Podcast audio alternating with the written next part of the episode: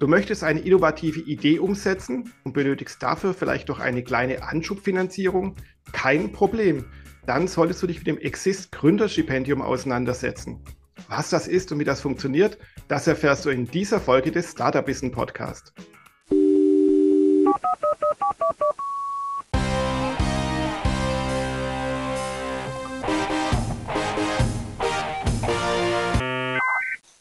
Und hallo, herzlich willkommen zu einer neuen Folge des Startup Wissen Podcast. Mein Name ist, wie immer muss man sagen, Jürgen Kroder und heute habe ich den Kevin Basler vor das Mikro bekommen und wir reden über das Thema Exist Gründerstipendium. Ich finde, das ist ein sehr wichtiges und spannendes äh, Thema, denn es hilft eben jungen Gründern, Studenten im Speziellen dabei, ein Startup zu gründen und voranzubringen. So, aber bevor ich jetzt zu tief ins Thema reingehe, würde ich sagen, Lieber Kevin, bitte stell dich doch mal kurz vor, wer bist du denn eigentlich und was machst du so?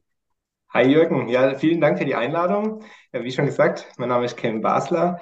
Ich bin ähm, eigentlich Biomediziner, habe ähm, 2020 ähm, in dem Bereich auch promoviert. Und nach meiner Promotion war ich erstmal als Freelancer im Bereich Datenanalyse tätig und habe mich dann im Laufe der letzten zwei Jahre dafür entschieden, ein eigenes Startup zu gründen in diesem Bereich und da kam ich dann halt auch über das Exist Gründerstipendium. Ja, wunderbar. Vielen Dank für deine kurze Vorstellung. Wie heißt denn dein oder euer Startup?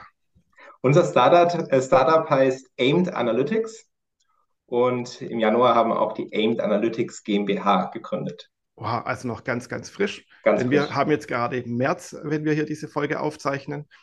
Ähm, was macht ihr denn so?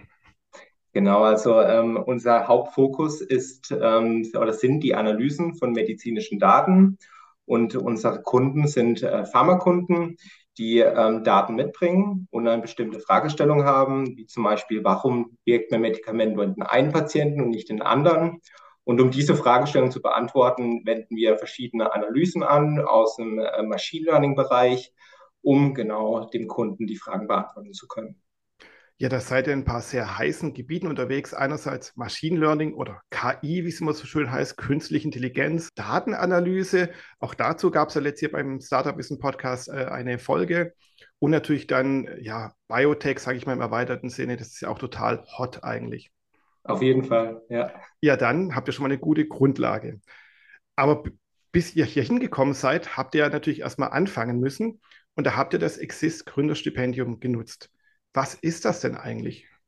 Genau, also das Exist Gründerstipendium ist vom Bundesministerium für Wirtschaft und Klimaschutz gefördert. Und es ist ein, ähm, eine Förderung, die ähm, jungen ähm, Teams dabei hilft, ihre Idee, ihre Startup-Idee zu evaluieren, zu entwickeln und im Anschluss an die Finanzierung hoffentlich dann ähm, dazu zu führen, dass sie dann gründen, so wie wir es getan haben. Genau. Und ähm, die Gründer oder die Leute, die sich zusammensetzen für die Idee und ein Konzept zu testen, das sind dann immer Studenten oder müssen Studenten sein, um dieses Stipendium zu bekommen, oder? Genau, also ähm, die Regelung, als wir uns äh, beworben haben, und ich glaube, in der Zwischenzeit hat sich da nichts geändert. Wir haben uns ähm, 2019, äh, nee, stimmt gar nicht, 2021 ähm, beworben. Ähm, da war die Regelung, dass man ähm, mindestens ähm, oder maximal drei Jahre aus der Uni ausgeschieden sein darf, um sich noch bewerben zu können. Aber im Idealfall ist man noch eingeschrieben oder ist gerade mit seinem Abschluss fertig geworden. Ah ja, spannend. Das heißt, man muss nicht nur mitten im Studium sein, sondern man kann auch schon ein bisschen außerhalb sein. Ja. Also im Gefühl noch Student sein. Genau. Um dann das äh, Stipendium und dieses Fördergeld ist es ja dann eben auch zu bekommen. Ganz richtig. Wie viel ist das denn? Wie viel Kohle kriegt man denn vom äh, Vaterstaat hier? Das war eigentlich sehr ähm, interessant für uns, weil ähm, als ähm, Promotion, Student, der seine Promotion abgeschlossen hat, hat man äh, für zwölf Monate 3000 Euro bekommen. Ähm, und wenn man im ähm, Bachelorabschluss hat, waren es 2000 Euro, als Student 1000 Euro. Das war das so abgestuft. Und zusätzlich hat man dann noch ähm, 30.000 Euro an ähm, Sachmittel bekommen und 5.000 Euro an Coachingmittel. Also schon sehr lukratives Förderprogramm. Das ist ja schon mal ganz nett, so als äh, Student oder frischer Absolvent so einiges an Geld zu bekommen, um seine Startup-Idee umzusetzen. Eine coole Sache. Absolut. Aber gibt es eine Obergrenze, weil du sagst, ja, dann setzen wir uns zu zehn zusammen, gründen ein Startup oder machen eine Idee, formen ein Startup mit zehn Leuten, kriegt man dann zehnmal diese Summen? Nee, das tatsächlich nicht. Also wir waren ähm, drei äh, Teammitglieder und ähm, damals war auch ähm, die Empfehlung, dass drei Leute ähm, gefördert werden können pro Projektteam. Genau, also da gibt es eine Obergrenze und wenn man mehr ja. dazu will, muss man einfach gucken, wie man es hinkriegt. Richtig. Richtig. Genau. Und dieses Sachmittel ist dann für etwas wie Marketing, Messebesuche und ähnliches Zeugs, oder? Genau, genau. Also gibt es auch ganz äh, bestimmte Vorgaben. Man kann das jetzt nicht einfach so ähm, ausgeben, wie man möchte. Da gibt es einen Katalog, ähm, wo dann äh, drin steht, was förderfähig ist und was nicht. Und genau wie du sagst, ist also man kann ähm, über die Sachmittel ähm, zu Messen reisen. Man kann aber auch ähm, die Sachmittel nutzen, um Prototypen zu entwickeln. An sich ähm, muss man nur beachten, dass äh, man die Sachmittel nicht direkt für die GmbH-Gründung einsetzt. Also man kann jetzt zum Beispiel nicht irgendwelche Geschäfts- oder Gesellschaftsverträge ähm, damit ähm, finanzieren, ähm, sondern es dient der Ideenentwicklung mhm. und Evaluierung. Ja. Ah ja, ja, super Sache. Aber wie ist das? Muss man dann am Ende das Geld irgendwann wieder zurückzahlen oder abstottern oder kriegt man das wirklich komplett geschenkt? Das ist komplett geschenkt tatsächlich. Oha, das klingt ja, also ich bin sehr erstaunt, ich habe mich mit dem Thema nur oberflächlich beschäftigt. Je mehr du mir erzählst, muss ich sagen, wow, sehr attraktiv und lukrativ. Absolut. Aber, jetzt kommt das große Aber, es kriegt ja wahrscheinlich nicht jeder dieses Stipendium, oder? Ganz, ganz richtig. Das ist wirklich das große Aber dabei. Ähm, man muss ähm, sich ähm, natürlich darauf bewerben und die Bewerbung setzt voraus, dass man ein sogenanntes Ideenpapier einreicht. Das ist an sich ein abgespeckter Businessplan und der wird auch gründlich evaluiert von dem Komitee. Das ist vom Projektträger Jüllich evaluiert. Und ähm, das ist auch gar nicht so ohne. Also das hat für unser Team tatsächlich ein halbes Jahr gedauert, im Voraus wirklich ein ordentliches Ideenpapier zu entwickeln, was wir dann auch eingereicht haben. Okay, zum Ideenpapier kommen wir gleich nochmal. Hm. Du hast gerade eben Jülich äh, äh, angesprochen. Das heißt, man ist nicht in dem Bundesministerium im Austausch, sondern mit der, was ist ein Jülich, ein Forschungszentrum oder was ist das? Genau, das ist ein Forschungszentrum und äh, die praktisch verwalten die äh, Vergabe dieser äh, Fördermittel. Das sind ähm, also der PTJ, Projektträger Jülich, der verwaltet ähm, relativ viele Fördergelder, unter anderem auch das Exist-Gründerstipendium. Mhm. Und ist der Topf begrenzt? Weiß er irgendwas? Also kloppt man sich da mit 100 weiteren Aspiranten um diesen Topf oder ist der relativ unbegrenzt? Also so, soweit ich das ähm, damals verstanden habe, ist er schon begrenzt tatsächlich. Also man hat da auch ähm, eine hohe Konkurrenz dabei. Okay, aber es schadet ja auch nicht. Ihr wollt Definitiv. ja auch Unternehmer sein und da muss man natürlich was leisten und zeigen. Das Ideenpapier, das hast du gerade schon angesprochen, das ist ja solch eine Leistung, die man voraus erbringen muss. Was steckt da denn drin oder was muss man da denn abgeben? Ja, da ist tatsächlich, also ich habe es vorhin schon ganz kurz ähm, angesprochen, es ist an sich eine Art von Businessplan. Das heißt, da beschreibt man erstmal, was ist die Idee, was ist die Innovation dabei, was ist dein Alleinstellungsmerkmal, wie sieht dein Markt aus und bei der Marktanalyse auch, wie sind deine Konkurrenten aufgestellt, gibt es Wettbewerber? Dann muss man äh, beleuchten, äh, was sind die Stärken und Schwächen im Team. Da kann man dann so eine Analyse machen, das nennt sich so eine SWOT-Analyse, wo man tatsächlich dann ähm, auch mal beleuchtet, ähm, ist man realistisch unterwegs? Also sieht man auch seine Schwächen? Und wenn ja, welche Maßnahmen könnte man ergreifen? Ist tatsächlich viel, viel Vorarbeitung, was man eigentlich schon für so sein Startup oder seine Geschäftsgründung eigentlich grundsätzlich eh macht. Das macht man schon im Ideenpapier. Ja, super. Das ist ja wirklich eine richtige 1 zu 1 Vorbereitung aufs richtige Business, weiß ja dann eben, du sagst SWOT-Analyse, Marktanalyse und so weiter. Ja, solche Paper braucht man auch als richtiger Gründer in Anführungszeichen. Ja, klasse. Ist denn dieses Ideenpapier oder all das, was man da abliefern muss, gibt es da irgendwelche Vorlagen, wo man nur noch was ankreuzen muss? Ist das noch auf Papier? Ist es digital? Schickt man Faxe durch die Gegend oder wie läuft das ab? Ja, also ähm, bei, unserer, äh, bei unserer Bewerbung war es ähm, so, dass man ähm, eine Vorlage gab es nicht. Es war eine Gliederung, die man bekommen hat und eine ähm, Vorgabe, wie, wie lang das maximal sein darf. Man darf es da nicht 100 Seiten irgendwie einreichen und da ähm, nur schwafeln, sondern man muss schon sehr auf den Punkt kommen, ähm, ist schon begrenzt. Und ähm, da muss man trotzdem pro ähm, Absatz, also pro Gliederungsabsatz, dann wirklich im Detail beschreiben, um was es dabei geht. Und ist schon relativ viel ähm, Schreibaufwand. Also man kann da nicht einfach was anklicken, ähm, sondern es ist viel textlich. Genau, aber digital dann, man reicht ein PDF ein oder so. Genau, also bei uns war das so, ähm, dass an sich der Antragsteller dann die Universität ist.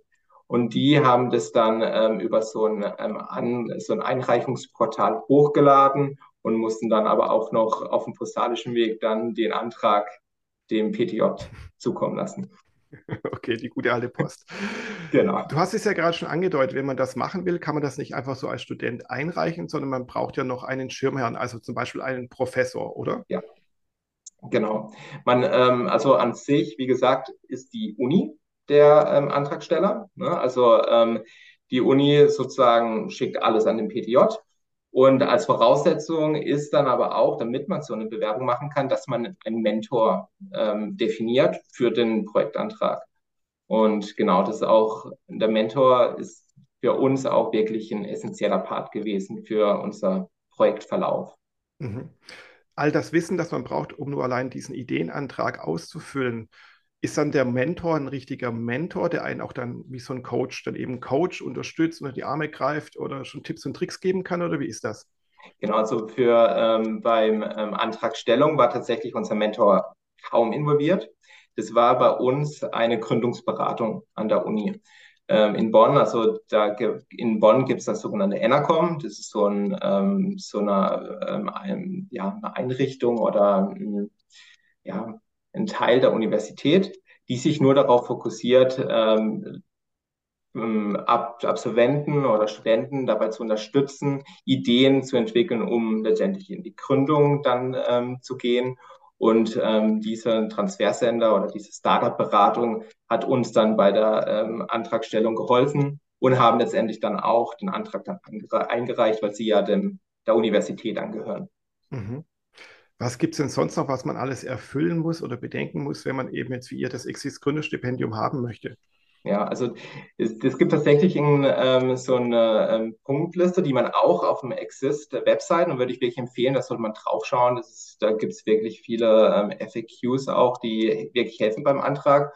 Und ähm, so ein ganz essentieller Part für die Bewerbung ist, dass man zeigen kann, dass das Team, was sich dabei bewirbt, dass es tatsächlich in der Lage ist, diese Idee, die man da ähm, entwickelt und die man da zur Marktreife letztendlich vorantreiben möchte, auch das Potenzial mitbringt. Das ist so, würde ich sagen, eines der, der essentiellen Teilen für, für, die, für die Antragstellung.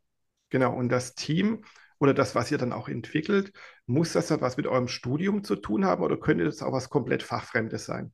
Tatsächlich ähm, war es ähm, bei uns auch ähm, sehr gern gesehen, dass das Team jetzt nicht komplett nur aus dieser Fachrichtung, also nicht jeder ähm, in unserem Exist-Team ein ähm, Experte im Machine Learning oder im Medizinbereich war, sondern dass wir auch jemanden in unserem Team hatten, der ähm, sich zum Beispiel nur im Bereich ähm, Wirtschaft ausgekannt hat. Und das ist schon eher ein Vorteil gesehen als Nachteil. Nichtsdestotrotz muss natürlich auch ein Teil des Teams die Kompetenzen mitbringen, die die Idee letztendlich vorantreibt. Also wenn man jetzt schreibt, ich äh, mache Machine Learning und keiner im Team hat jemals mit Machine Learning zu tun gehabt, das glaubt dann am Ende doch keiner. Ah ja, okay, gut. Aber dürft ihr dann externe Profis hinzuziehen, also welche Agenturen, Programmierer, wie auch immer, oder muss es wirklich nur alles aus dem Team geleistet werden? Ja, also wir durften ähm, über die Sachmittel auch einen externen Dienstleister beauftragen, Entschuldigung, der ähm, zum Beispiel im Bereich Datenschutz tätig war. Und einen Dienstleister haben wir noch beauftragt, der uns eine Webseite entwickelt hat, die essentiell war, um halt die Idee nach außen zu tragen. Mhm. Okay, aber ihr dürft jetzt nicht sagen, wir sind nur quasi die Ideengeber und drumherum ein Herr an Agenturen und Freelancer baut dann unsere Produkte Das nicht, zusammen. nee, das nicht, tatsächlich. Ja, es war nur so als Unterstützung für uns, aber als keiner durften wir beauftragen, der uns jetzt ein fertiges Produkt baut, dem wir dann an den Markt gehen. Genau. Und wie ich schon herausgehört habe, muss man etwas Geduld mitbringen. Ihr habt ein halbes Jahr gebraucht, bis es dann irgendwie losging und so. Das heißt, genau. bis dahin muss man dann auch die Füße stillhalten und darf noch nicht loslegen.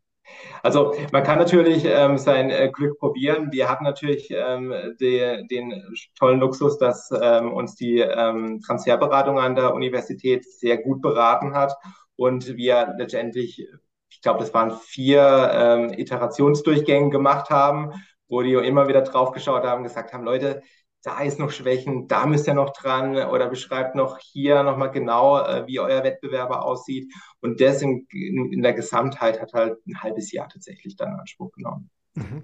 Gibt es auch irgendwelche Klauseln, die sagen, so, ihr seid ja hauptberuflich Studenten, also fokussiert euch mal bitte auf Studieren und nicht auf euer Unternehmen. Gibt es da irgendwas? Ähm, also tatsächlich ist es so, dass äh, wenn man sich fürs Exist ähm, bewirbt und man es auch bekommt, dass dann vorgegeben wird, wie viel äh, Prozent seiner Arbeitszeit man ähm, für Exist aufwenden muss und wie viel Prozent äh, man äh, für was anderes. Und ich glaube, das war jetzt bei ähm, meinem Mitgründer und mir, die ähm, tatsächlich schon ein PhD hatten und eigentlich Fulltime da tätig waren, ähm, fünf Stunden pro Woche durften wir noch bei, an was anderem arbeiten. Der Rest mussten wir komplett für Exist aufwenden. Okay. Und wie ist das, wenn dann die zwölf Monate rum sind? Muss man dann ein tolles Konzept, einen fertigen Prototyp oder wie auch immer einreichen? Oder kann man es auch theoretisch irgendwie verjubeln und dann sagen, ja, da ist halt nichts rausgekommen? Absolut. Also es ist kein, es ist wirklich ähm, ähm, keine Notwendigkeit, dass am Ende wirklich dann auch ein Unternehmen gegründet wird oder der Prototyp komplett fertig ist. Was man letztendlich einreicht, ist ein Ergebnisbericht, wo man beschreibt, es wurde gemacht, was hat vielleicht nicht geklappt ähm, und ein Businessplan ähm, entwickelt man dann noch. Also es wird schon empfohlen, auch wenn man letztendlich keine Gründung macht, dass man trotzdem auch das Learning gemacht hat, ähm, dass man die, den Mindset entwickelt, um zum Beispiel ein Unternehmen zu gründen, auch wenn es nicht gegründet ist. Und da gehört ein Businessplan schreiben ähm, auf jeden Fall dazu. Das heißt, Businessplan und Ergebnisbericht ist das Einzige, was man einreichen muss. Okay, das heißt dann danach hat man ja eigentlich noch gar kein Unternehmen gegründet, weil ihr seid weiterhin Studenten geblieben, habt noch keine Rechtsform. Ja. Und danach hat man dann die Möglichkeit zu sagen, so, Chaka, wir haben jetzt einen Prototyp entwickelt, das Konzept verfeinert, wie auch immer äh, oder ein MVP, äh, so ein kleinstmögliches Produkt. Und damit gründen wir jetzt, auf der Basis gründen wir jetzt wirklich ein Unternehmen und legen als richtiges Startup dann los. Genau, genau. So haben wir es zum Beispiel auch gemacht. Nach dem Exist hatten wir ein MVP, wie du schon sagtest. Und der MVP hat für uns ausgereicht zu sagen, okay, damit können wir auf jeden Fall jetzt an Markt und Kunden bedienen. Hm. Das heißt, man kriegt so ein Jahr finanziert vom Staat, mal salopp gesagt, um einen Prototypen äh, zu entwickeln oder einfach zu gucken, ob man ein Startup aufbauen könnte. Richtig, richtig, genau, genau. Und das muss man auch tatsächlich sagen, dieses eine Jahr, man darf das nicht unterschätzen, so ein Startup aufzubauen. Also klar, man, wenn man eine Idee hat, und wir hatten die Idee, die ganz, ganz spannend war, das ist tatsächlich nur ein Teil, ähm, was essentiell ist, um so ein Unternehmen zu gründen. Für uns war zum Beispiel das Jahr extrem wertvoll, um um wirklich mal zu schauen, ob das Team, mit dem man das Ganze geplant hat, ob das überhaupt so zusammenarbeitet, wie wir das uns vorstellen, oder ob das vielleicht doch nochmal anders gedacht werden muss. Und das war für uns wirklich Gold wert. Mhm. Das heißt jetzt, so wie du klingst, du bist voll auf zufrieden im Exist Gründerstipendium, ist eine tolle Sache. Definitiv, also es ist eine tolle Sache. Ähm, es, es ist ein süßes Gift, muss man auch sagen. Man ist ein Jahr gefördert. Ähm, das heißt, ein Jahr ist auch so, so ein bisschen der Druck raus, ne? wenn man ähm, jetzt tatsächlich sagt, ähm, ich habe es ohne Förderung und muss jetzt das Projekt an den Markt bringen, weil am Ende des Monats ich zum Beispiel meine Miete nicht zahlen muss, ist natürlich der Druck auch ein bisschen anders. Nichtsdestotrotz, sich mal die Zeit zu nehmen, auch mal ein Jahr ein bisschen entspannter an die Sache ranzugehen, vielleicht ein paar Schleifen nochmal zu drehen, war für uns wirklich, wirklich sehr gut. Mhm. Und es ist ja auch klasse, dass ja nicht nur Studenten das machen können, sondern eben auch dann Absolventen, die jetzt gerade frisch abgeschlossen haben, dann, dann überlegen können, mache ich mich jetzt selbstständig oder lasse mich doch irgendwie anstellen? Ah ja, dann probiere ich es mal mit Exist und gucke mal, ob ich ein Startup aufbauen könnte. Ja, auf jeden Fall, definitiv. Genau. Und wie ging es dann jetzt bei euch weiter? Also ihr habt einen erfolgreichen Prototypen gebaut und jetzt eine GmbH gegründet, hast du mir gerade erzählt. Genau, genau. Also eben, wir haben jetzt ähm, die GmbH gegründet. Ähm, an sich ähm, haben wir noch keine, ähm, sind wir noch nicht in der Handelskammer eingeschrieben. Das müssen wir ja noch unsere Stammeinlagen tätigen. Das also wird jetzt die nächsten Wochen erfolgen. Und ja, jetzt ähm, sind wir letztendlich am Markt und jetzt ähm, trommeln wir die Werbetrommel ähm, und ähm, hoffen, dass wir dann ähm, dieses Jahr gut wachsen können und unsere Idee weiter ausbauen. Genau, das mit dem Trommel hat ja schon mal gut geklappt. Ihr habt mir eine Mail geschrieben und hier sind wir im Podcast. So soll es sein. Ich glaube, ja. Chaka. Chaka. Ja, nochmal so zusammengefasst, was würdest du denn als größten Tipp mitgeben für jemanden, der sich für das Exist jetzt interessiert, gerade nach dieser Podcast-Folge? Was sollte man unbedingt bedenken oder beachten, wenn man sich da hineinstürzen will? Ja, ja. Also ich, ich würde, glaube ich, vier Tipps geben. Okay, also der, der, der erste Tipp ist tatsächlich, weil ja, das war, wie gesagt, in dem Jahr für uns total ja, wichtig auch und wir haben da unsere Learnings, ähm, haben wir da mitgenommen, dass man ein starkes Team sich sucht. Dass man da auch wirklich Zeit investiert, auch, auch im Vorfeld, bevor Exist, dass man sich wirklich überlegt, mit wem möchte man die Reise gehen, weil im Idealfall für die Reise ja zu einer Gründung und das ist ähnlich wie noch wie eine ähm, Ehe dann. Ne? Also mhm. es ist tatsächlich essentiell, da wirklich gute ähm, Teammitglieder haben. Deswegen sucht euch ein starkes Team. Ähm, nutzt euer Netzwerk in der, an der Universität, um zum Beispiel auch das Ideenpapier zu schreiben. Wie gesagt, bei uns war das Transfercenter Enercom extrem hilfreich, um tatsächlich das Ideenpapier zu einem Stand zu bringen, dass der PTJ gesagt hat, ja, wollen wir fördern. Dann definiert auch für euch ein realistisches Ziel. Also versucht auch wirklich zu sagen, wo will ich hin mit dem Exist. Ähm, also Idealfall, ich möchte damit ein Unternehmen gründen. Wenn jetzt sowas ist wie, ja, ich weiß es nicht genau und will es mal hin und her probieren, kann man es machen. Aber wie gesagt, das süße Gift führt dazu auch, dass man da schnell den Fokus verliert. Deswegen, wenn man schon Fokus im Vorfeld definiert, extrem hilfreich, was zumindest für uns. Und während des Exists äh, werdet ihr auch mit vielen ähm, Startups in Kontakt kommen und nutzt es. Also baut euer Netzwerk im Vorfeld im Idealfall schon aus, ähm, redet mit ähm, verschiedenen Startups und während des Exists macht es noch exzessiver und ja, kommt in dieses ganze Startup-Netzwerk rein. Das ist sehr hilfreich. Genau, also die Sache wirklich ernst nehmen und äh, schon die Idee dahinter zu haben, ich möchte Unternehmer werden oder ich überlege es zumindest mal ausprobieren und dann muss man aber wirklich Vollgas geben. Absolut, absolut. Also das ist ja tatsächlich, ähm, man muss da 110 Prozent auch wirklich dahinter stehen, hinter der Idee. Wenn man das im Vorfeld schon so halbherzig hat und sagt, ah, so wirklich glaube ich nicht an die, an die Idee, dann sollte man sich wirklich überlegen, ob man dann dieses Jahr tatsächlich dafür, ja, ich würde nicht sagen verschwendet, aber man kann es andersweitig dann auch nutzen. Mhm. Seid ihr dann auch in Kontakt mit anderen Exist-Gründern äh, zusammengekommen? Genau. Also während des Exist ist auch echt schön, ähm, gibt es ein ähm, Pflichtseminar, das muss man belegen als ähm, Gründerstipendiat. Und äh, da macht man das Seminar zusammen mit anderen Exist-Gründerstipendiaten. Und ähm, da macht man dann auch eine Slack-Gruppe auf ähm, und da ist man dauerhaft im Austausch. Also die Slack-Gruppe nutze ich jetzt auch nach der Gründung ähm, weiter, weil es einfach unglaublich hilfreicher Input ist. Und das sind halt Leute, die an der gleichen, in der gleichen Phase sind wie einer selbst. Ne? Die machen die gleichen Learnings und die machen Fehler und warum sollte man nicht von denen ihre Fehler lernen, so wie die auch von unseren Fehlern lernen können? Deswegen extrem hilfreich gewesen, ja. Genau, deswegen sind auch unter anderem diese Fuck-Up-Nights total ja. beliebt, wo dann eben Gründer von ihren Fehlern äh, erzählen, weil man davon am besten lernen kann. Absolut, absolut. Eben, es ist nicht immer so, also man hört ja häufig so irgendwelche Talks ähm, bei Veranstaltungen, wo die Leute erzählen, wie erfolgreich sie doch sind und alles. Das kann schon mal schnell demotivieren, wenn man dann selber so vor so vielen Problemen steht. Aber eben, wie du sagst, so Fuck-Up-Nights oder halt eben mit so ähm, Leuten zu reden, die halt noch nicht den Erfolg haben, das ist äh, viel, viel Mehrwert, würde ich sagen. Genau, das ist auch das reale Leben einfach. Ja, absolut. absolut. Was würdest du jetzt sagen, so aus deiner Erfahrung oder deinen Kontakten, wie viele von den anderen Exist-Gründern haben jetzt den Schritt gegangen und wirklich dann äh, daraus ein Unternehmen gegründet? Ja, das ist eine sehr gute Frage.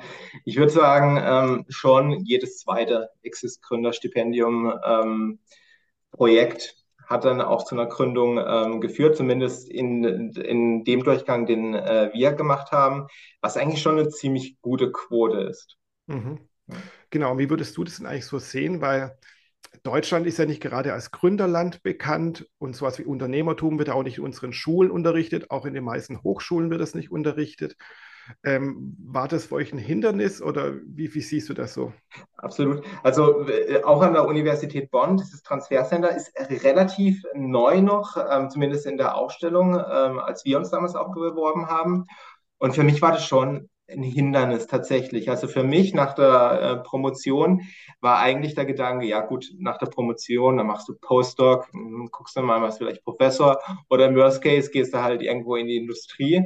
Aber dieser Gedanke zu sagen, ja, eigentlich hast du ja viele gute Ideen und du machst tatsächlich mal ein Startup, das kam bei mir tatsächlich erst durch meinen Mitgründer Patrick, der sich da schon ein bisschen mehr befasst hat mit. Der hat auch eine Studenteninitiative äh, mitgegründet in Bonn, das Science Startup, wo halt genau den Fokus hat, Studenten mal an das Thema Startup heranzubringen. Und bei uns damals in Bonn war das leider nicht so stark ausgeprägt. Zum Beispiel jetzt in München oder sowas ist das ja an sich schon viel, mhm, viel weiter. Genau, ja.